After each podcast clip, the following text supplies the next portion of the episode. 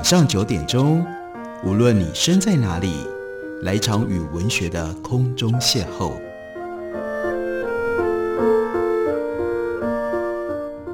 杨照谈书，邀您一同遨游文学世界，认识古今中外的经典之作。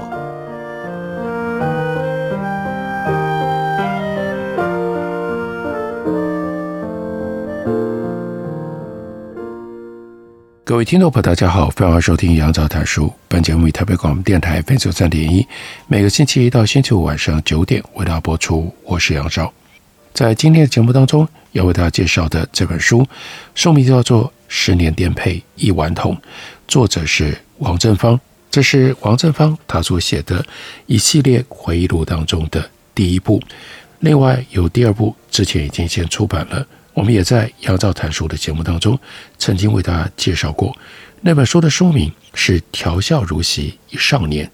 在这两部之后，接下来还有《志在四方一男儿》，那是回忆录当中的第三部。关于这一部回忆录，要特别为大家介绍的是其中的一篇附录，放在附录，因为它并不是在人生最早的时候的回忆。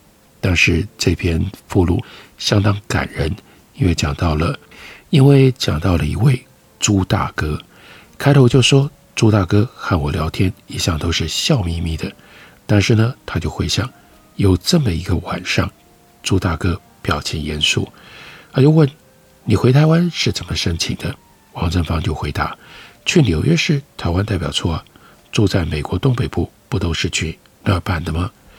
朱大哥这个时候吃着一颗软柿子，不去皮，一口咬下去，满嘴的柿子肉，然后呢，嘟着嘴慢慢吐皮出来，不得闲说话。我递过纸巾，等他擦好嘴巴，他接着问：“这个我知道，你是台湾警察情治单位黑名单上的人物，办签证没那么容易。他们叫你进去谈话了吗？”朱大哥对这些事最清楚。我就一五一十的跟他说，一天接到三次台湾来的电话，母亲病重，再不回台湾，恐怕会见不到她了。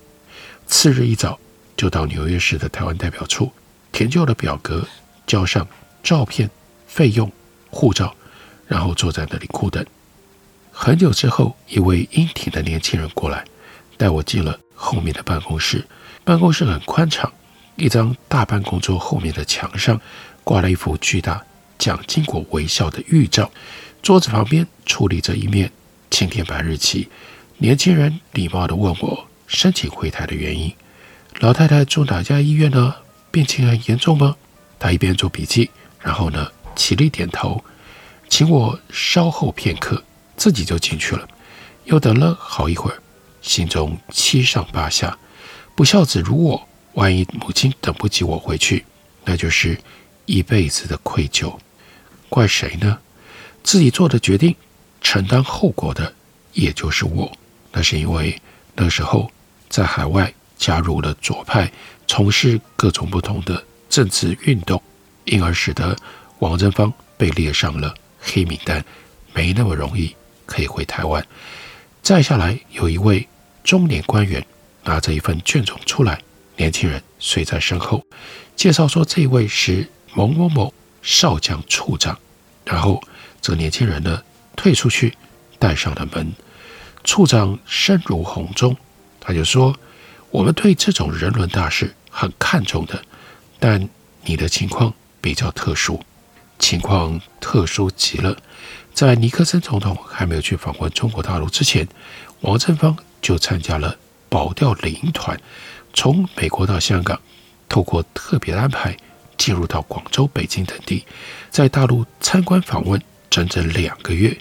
台湾报纸的头版头条写着：“五留美学生投匪为文化特务，赴匪区受训。”名字一一列出，罪名大了，吊销护照，当然也都上了情治单位的黑名单。他说：“这是在那个之后，我第一次申请入境台湾。”处长翻阅着那份卷宗，没问我什么。只不断地在说明立场跟政策，你母亲住在荣总医院，那是一流的医院。最后他说，这次就以特别专案来处理，准许一次入境可以停留两星期。那王正芳忙着点头感谢少将，把我在少将就在他的美国护照上盖印签字。他将这个过程告诉了朱大哥。朱大哥听得仔细，手里还是拿着那半颗软柿子。他接着问：“那个处长叫什么名字？”王正芳回答：“忘了，我有他的名片，没带来。”他就说：“那他讲话什么口音呢？苏北话吧？”他的属下叫他少将。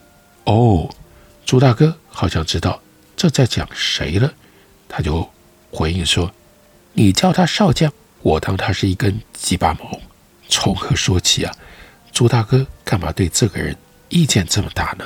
王正芳解释这个背景：我们兄弟常年居住国外，老哥有时还回台湾探望老人家。我则因为有案在身，二十多年根本不曾尽过孝道。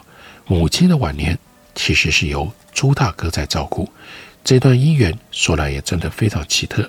父亲去世了之后，妈妈觉得家里多出一间房子，空着也是空着，他就登报出租。朱大哥是他的房客，这个房东房客的关系竟然出奇的和睦，也让我们兄弟颇为诧异。因为老母在生活上的要求甚多，超级龟毛，一般人多数是吃不消的。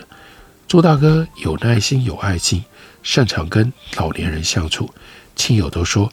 朱大哥既尊重又关怀我们老母亲，照顾得无微不至，孝顺儿子恐怕都赶不上这个朱大哥呢。有道是父母在不远游，那个时代的情况特殊，大学毕业生在台湾连个工作都找不到，纷纷出国，常年在国外瞎忙讨生活，面对孝亲二字，简直惶恐到抬不起头来。当然是老母前世修来的福报。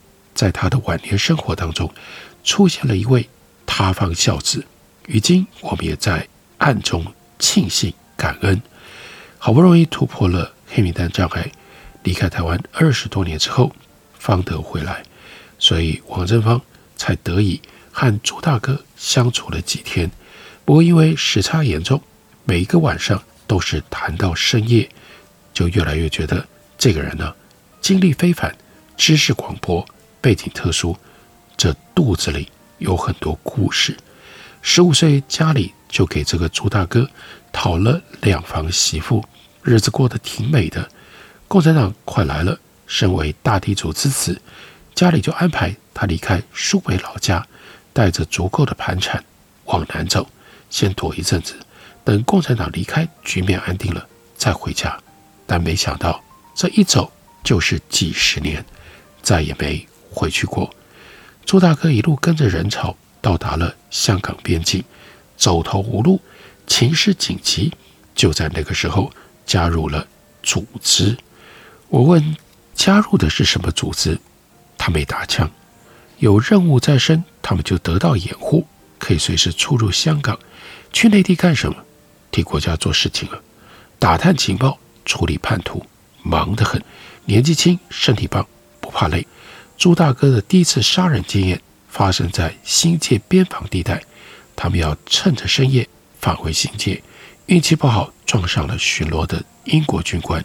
英国佬用手电筒照在一个兄弟的脸上，正在束手就擒的当下，朱大哥蹑手蹑脚摸到英国警官的身后，用麻绳套住英国警官的脖子，死命紧紧勒住，背对背的背着那个人往。灌木丛中跑，朱大哥就说：“哎呀，那是年纪轻，没有经验的，套他的麻绳太粗，费了好多功夫才解决掉。往后我们就只捡细麻绳来用。”他出任务的事讲不完，听得王正芳兴趣大极了，也对这位朱大哥肃然起敬。这原来是一位出生入死、经历过大小战争的汉子啊！后来香港的局势有了变化，不能够继续留在那里，组织就把他们接到台湾来。后来都在哪里服务呢？哇，就听从安排替国家做点事情嘛。年纪有一把了，能做什么就做点什么。现在没事就研究做几道小菜，扬州菜绝对是世界上最好吃的东西，但要做得入味不容易。你看，最普通的扬州炒饭，台北市有哪一家餐厅是及格的呢？都不到地。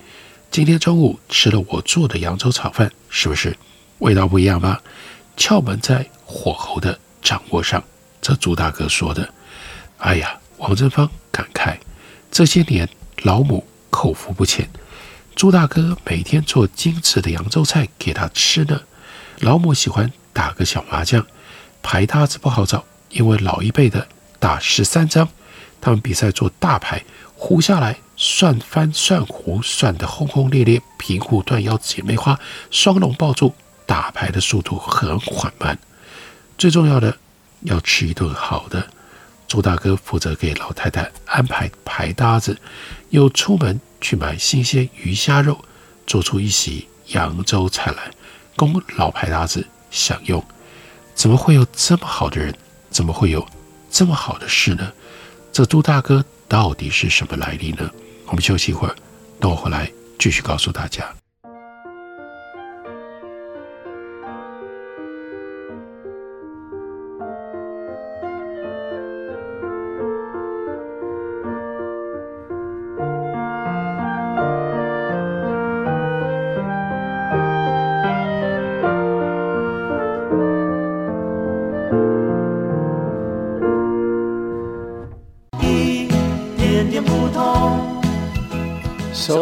台北广播电台 FM 九三点一，让您跟烦恼说拜拜。大家好，我们是知己二重唱。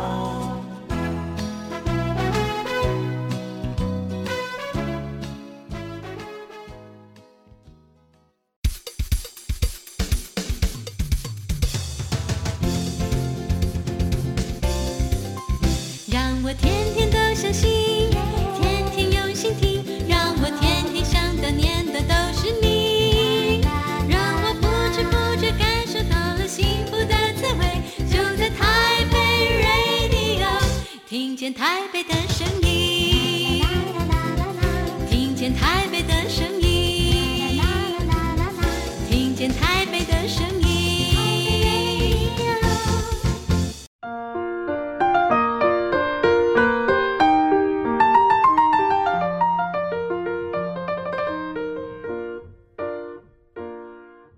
感谢你继续收听《杨照谈书》，本节目以台北广播电台 FM 九三点一，每个星期一到星期五晚上九点为大家播出到九点半。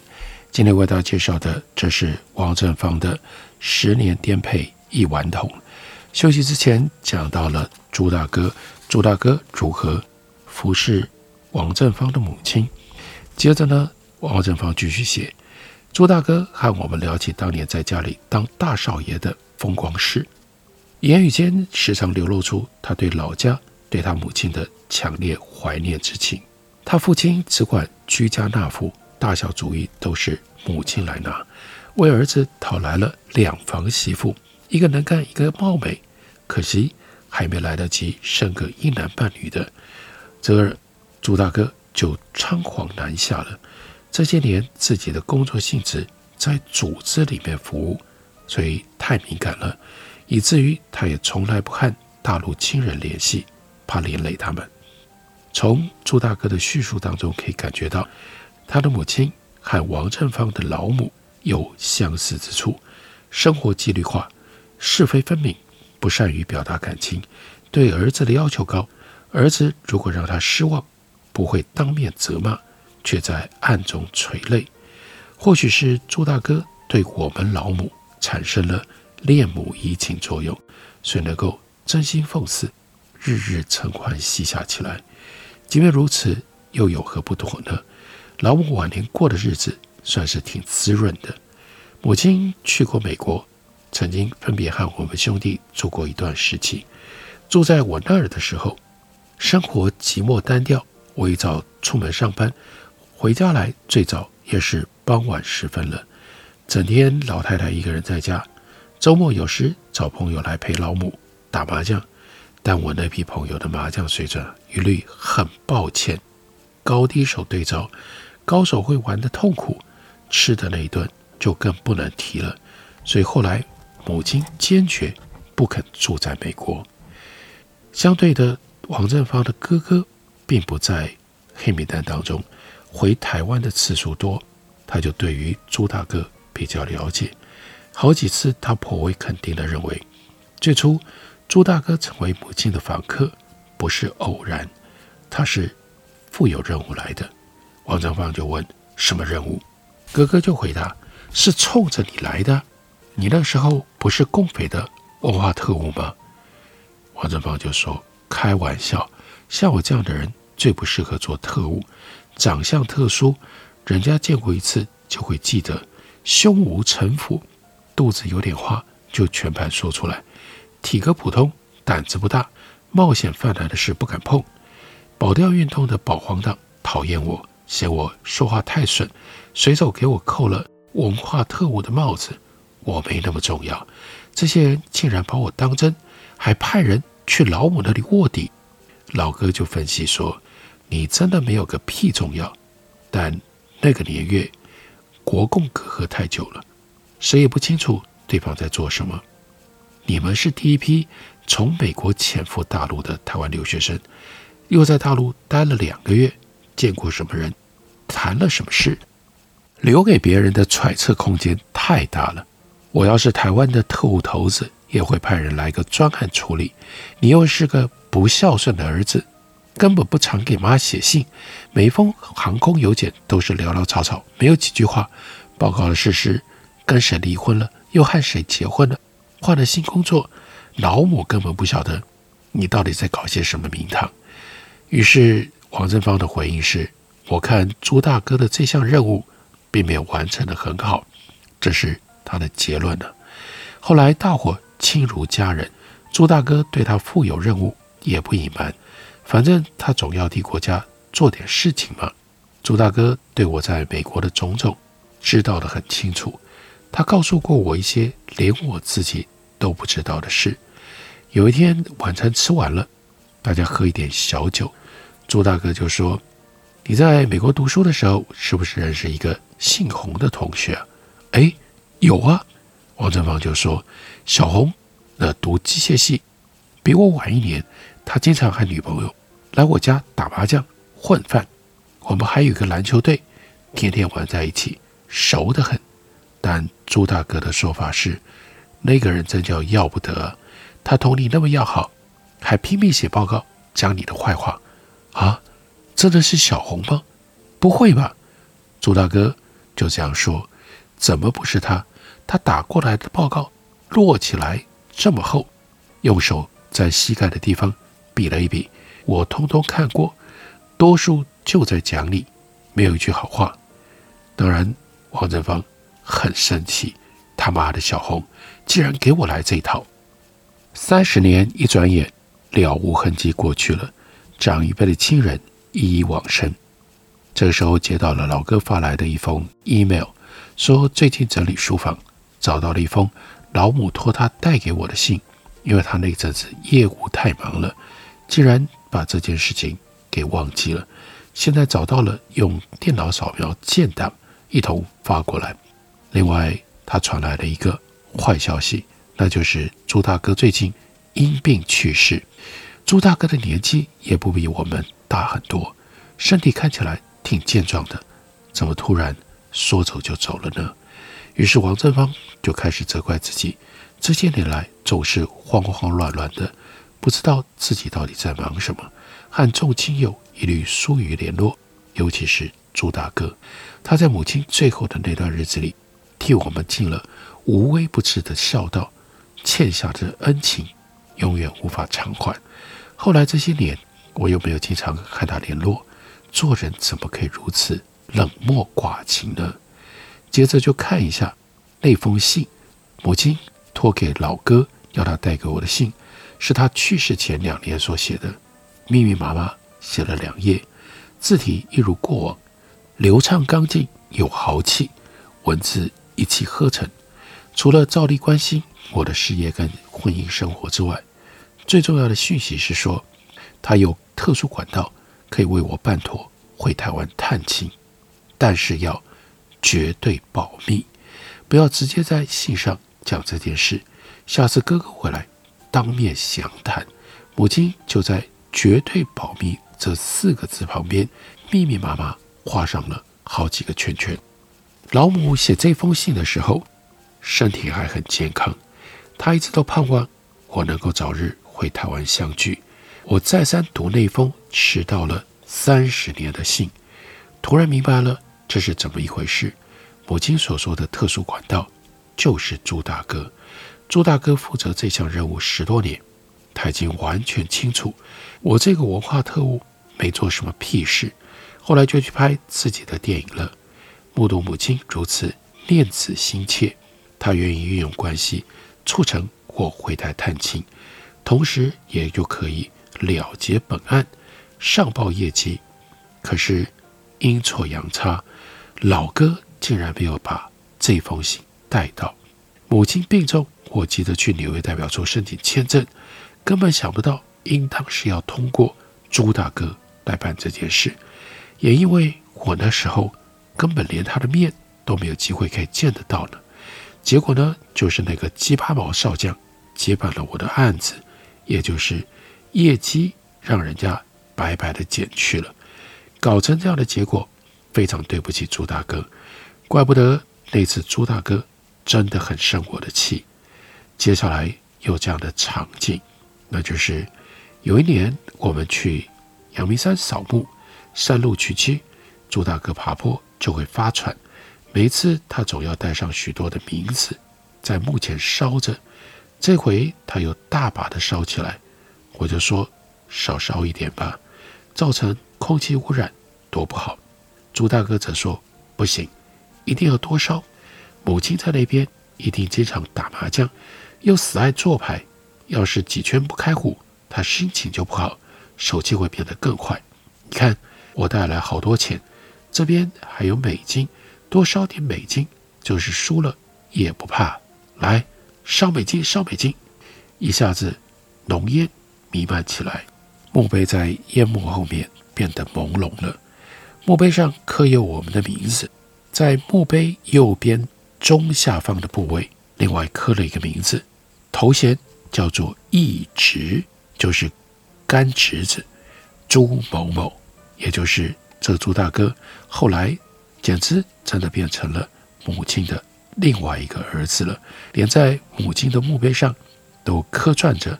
他的名字，这本书《十年颠沛一顽童》是王真芳他人生回忆录最初的源头。从自己降生开始，一些可爱可亲的家族亲友，还有家庭生活点滴。另外，成长过程当中有几位儿时友伴，还有一些旅途的见闻。用同志之眼回头看那个纷乱的年代，借由周身的家事琐事。来窥看大历史的变迁轨迹，既感人至深，却也令人不胜唏嘘。王正芳他毕业于台北建国中学，台湾大学电机系赴美留学，得了宾州大学的电机工程博士学位，在美国担任 IBM NCR 研究员、工程师，另外也是 George Mason University 的工程教授。在四十五岁之后，自幼热爱戏剧电影的王教授，毅然转行，投身独立电影事业，从基层干起，历任摄影助理、演员、编剧、制片、导演，执导的纪录片叫做《Old Treasures from New China》，获得芝加哥国际影展的铜像奖。参与香港电影《半边人》，担任编剧和男主角，获得香港金像奖最佳男主角。最佳编剧两项提名，编写指导首部在中国大陆拍摄的美国剧情片，叫做《A Great Wall》，美国、香港各地上映的影评好，票房成绩亮丽。旧金山 Bridge Theatre 连演五十多周，曾经登上该年全美非好莱坞影片卖座第五名，从此踏上了电影不归路。退休了之后，就开始写回忆录。除了调笑，除了十年颠沛一顽童，另外有调笑如昔一少年，自在四方一男儿，已经写完了三部，还在进行其中的第四部。这是王振芳的回忆录。今天介绍的就是《十年颠沛一顽童》。感谢你的收听，明天同一时间我们再会。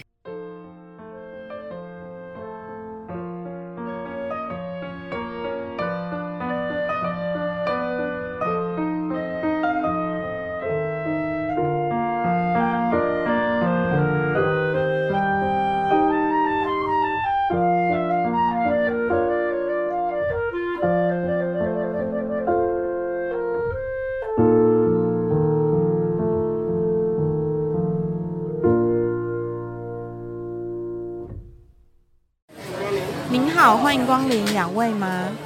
两双塑胶筷子，两个塑胶碗。我要一杯大冰拿。先生，你的饮料好喽。一支吸管，一个塑胶杯，一个塑胶杯膜，一个塑胶袋。